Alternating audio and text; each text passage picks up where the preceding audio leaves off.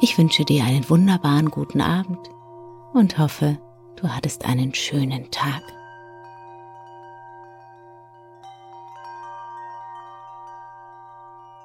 Dann rückel und rekel dich doch nochmal in deinem Bett zurecht.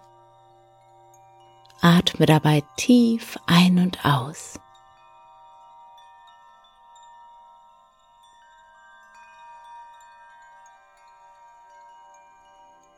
Und finde dann eine für dich angenehme Position zum Liegen. Wenn du es nicht schon getan hast, dann schließe deine Augen.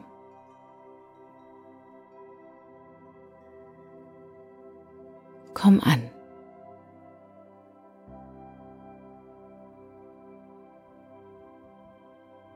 Du spürst die Matratze, auf der du liegst. Deinen gleichmäßigen Atem.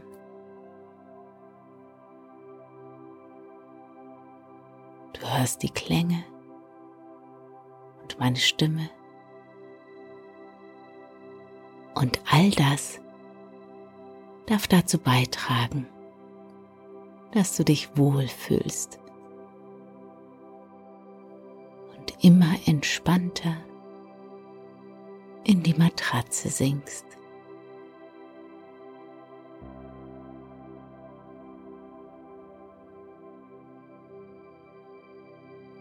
Beobachte noch für eine Weile deinen Atem, wie er ein und ausströmt.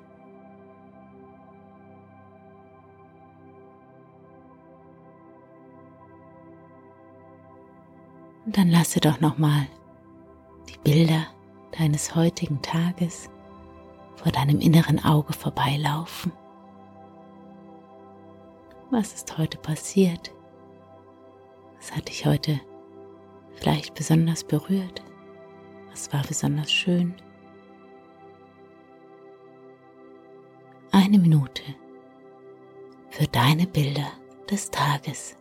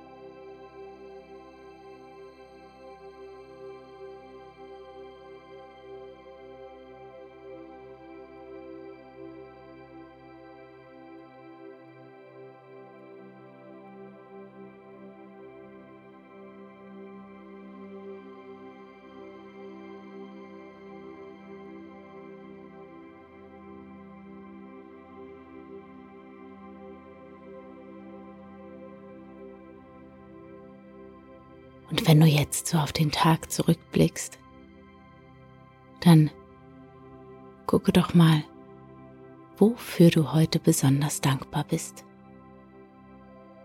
Sammel mindestens drei Dinge zusammen, für die du dankbar bist.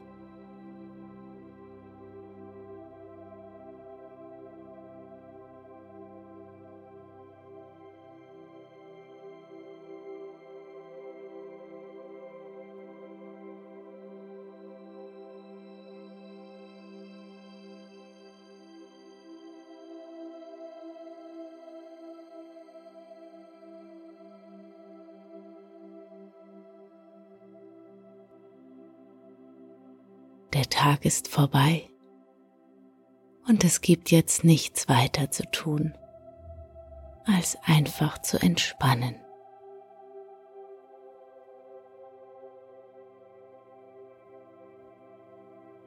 Ganz nebenbei finden die inneren Regenerations- und Instandsetzungsarbeiten statt. Dein Körper wird ob du nun darüber nachdenkst oder nicht, alles tun, um zu erholen und um das, was vielleicht ein bisschen aus dem Takt gekommen ist, wieder ins Lot zu bringen.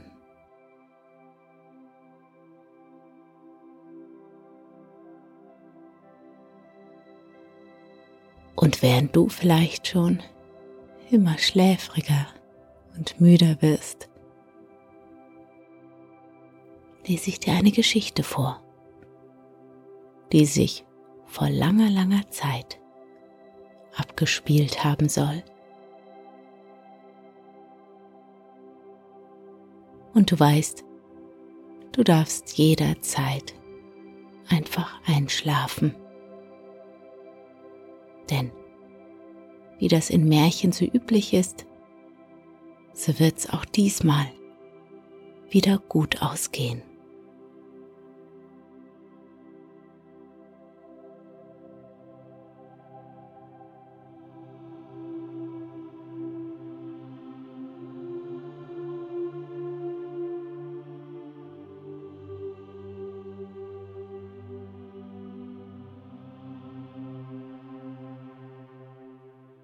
nicht weit von einem friedsamen Dörflein, welches am Seegestade lag und meist von Fischern bewohnt war, ließ sich alle Jahre zu etlichen bestimmten Malen eine überirdisch schöne junge Frau am Ufer sehen.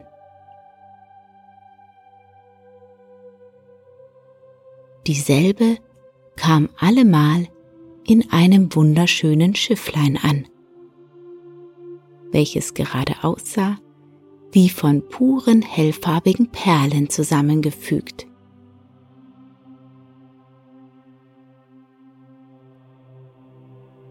Niemand wusste, woher sie kam oder wohin sie wieder zurückkehrte, wenn sie verschwand.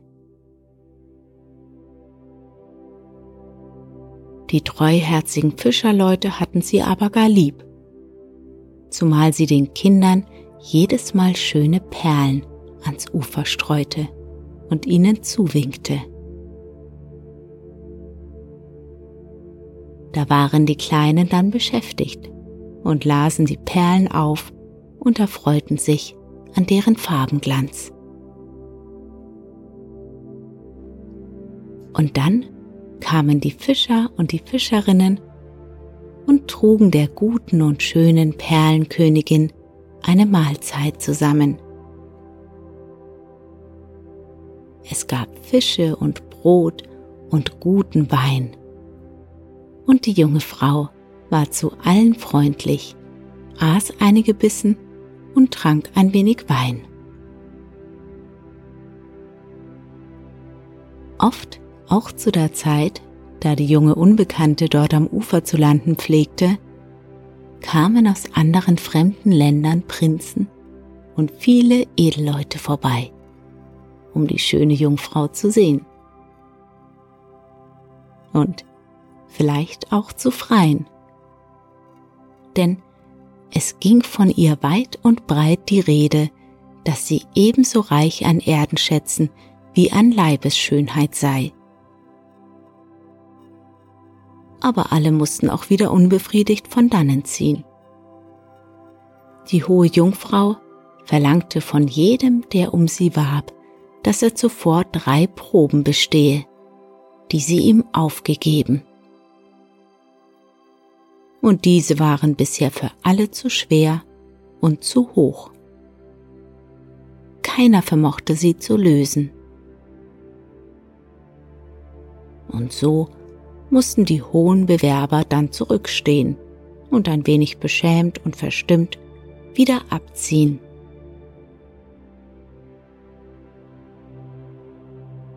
Das erste war, was die Jungfrau aufgab, zu erraten, was für Haare sie habe. Denn sie trug stets das Haupt ganz dicht verschleiert. Das hatte noch keiner erraten wie wohl schon alle Farben schwarz, rot, blond, braun, weiß, grün, grau, blau geraten worden waren. Das zweite war, die Halskette der Jungfrau umzuhängen Wurden dann die glänzend hellen Perlen davon trübe, so war es ein schlechtes Zeichen. Dann weinte die schöne Dame allemal, und ihre Tränen wurden eine ebenso helle Perle wie die an der Kette, und sie fügten sich derselben an.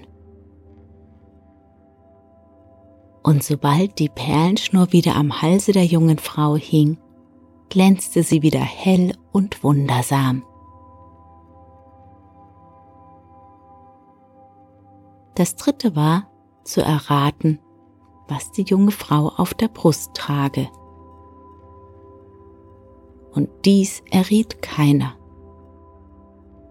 Und so gewann auch keiner, und wäre er auch der reichste Fürst gewesen, die Gunst der jungen Frau. Also, dass sie ihm Hand und Herz schenkte.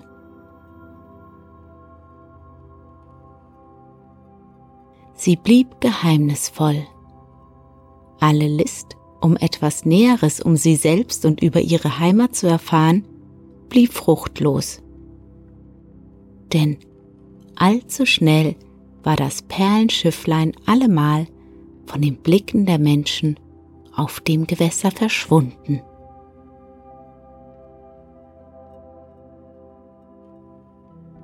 Doch zur bestimmten Zeit kam sie wieder, so freundlich und liebreich wie zuvor, und streute ihre Perlen ans Ufer. Und da war ein Knäblein, das hatte sie unter allen Kindern am liebsten. Das nahm sie allemal in ihre Arme und drückte es herzlich. Und auch der Knabe hatte die schöne, gütige Dame lieb. Doch als er größer wurde, wurde er verschämt und schüchtern und wagte zuletzt gar nicht mehr, die Perlen aufzulesen. Nun musste er auch meist mit seinem Vater auf die See fahren und fischen. So war die junge Frau schon mehrere Male dort ans Ufer gestiegen und hatte ihren lieben Fischerknaben nicht gesehen. Da wurde sie betrübt, denn ach, ihr Herz hatte sich gerade diesen Jüngling auserwählt und sie wünschte nichts mehr, als dass einst dieser schöne Fischer imstande sein möge, die drei Aufgaben zu lösen und ihr dann auf immer nach der schönen Perleninsel ihrer Heimat zu folgen.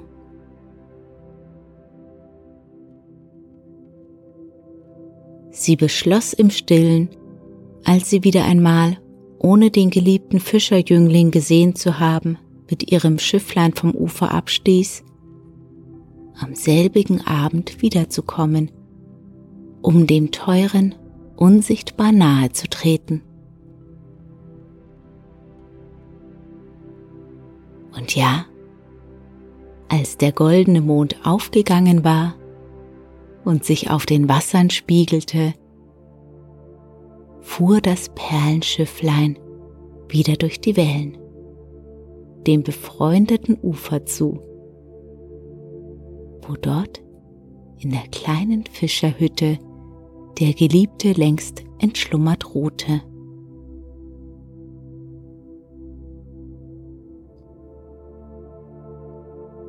Die holde Frau trat ein in das kleine Gemach und beugte sich sanft zu dem Schläfer, dem nur Moos zum Lager diente.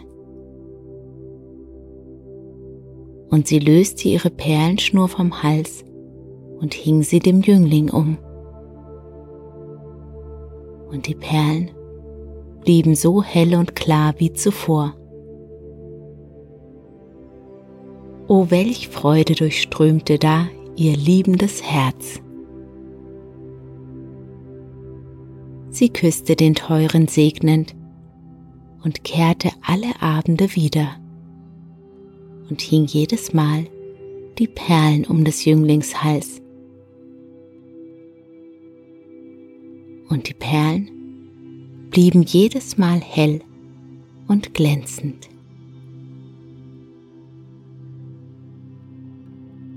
Der Jüngling war aber in seinem Herzen ebenfalls in Liebe zur schönen Perlenkönigin entbrannt und war dabei fromm und gut, nur war er allzu schüchtern und verzagt, um ihr öffentlich zu nahen. Als sie nun wieder einmal des Nachts an des Jünglings Lager weilte, erwachte derselbe, blieb aber ruhig, so dass sie wähnte, er schlafe. Da nahm sie wieder die Perlenschnur vom Hals, hing sie ihm um, weinte warme Tränen auf seine Wangen, warf den Schleier zurück und nahm ihre Haare und trocknete die Tränen damit ab. Da sah der Jüngling, dass ihre Haare golden waren. Dann schlug sie ihr Brusttuch zurück. Da glänzte ein heller Spiegel auf ihrer Brust, aus welchem des Jünglings Bild sanft und schön herausblickte.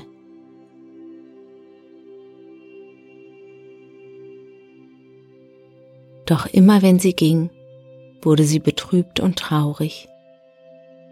Denn sobald die helle Perlenschnur nur ein einziges Mal trüb werden mochte am Halse ihres geliebten Fischers, hätte sie nimmer wieder ihm nahen dürfen.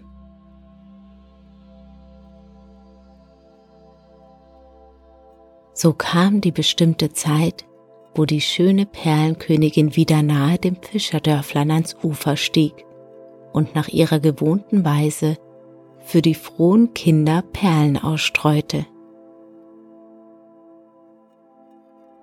Und diesmal waren viele edle Fürsten und Herren gekommen, die um die Hand der schönen Prinzessin werben wollten. Auch der Fischerjüngling stand von ferne und fasste den Mut, der Angebeteten zu nahen und es kam zuletzt an ihn, als alle anderen wieder beschämt und von ihr gewichen waren.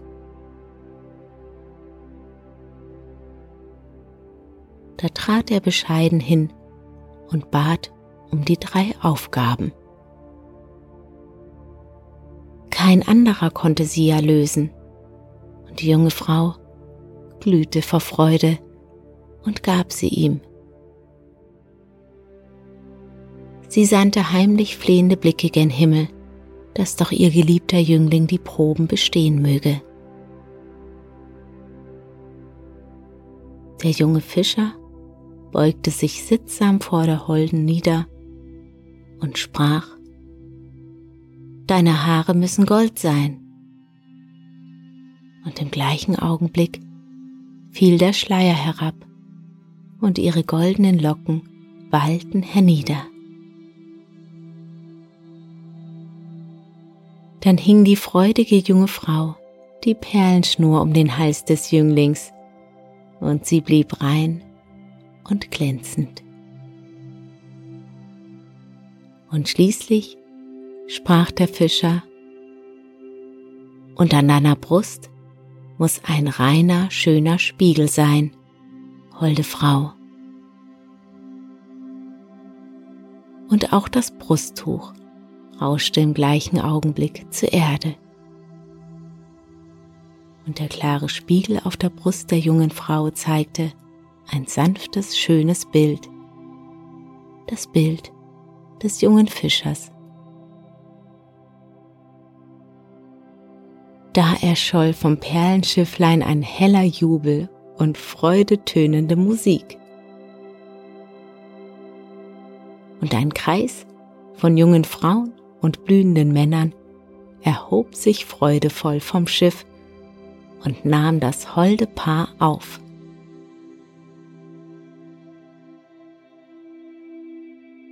Und das kleine schöne Perlenschiff glitt auf der spiegelhellen Wasserfläche dahin, nach der wunderlieblichen Perleninsel, das die neue Heimat des lieben Fischerjünglings und seiner Braut war.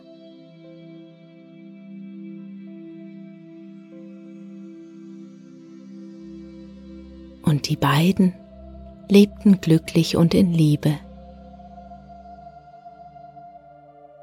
Und wenn sie nicht gestorben sind, so leben sie auch heute noch.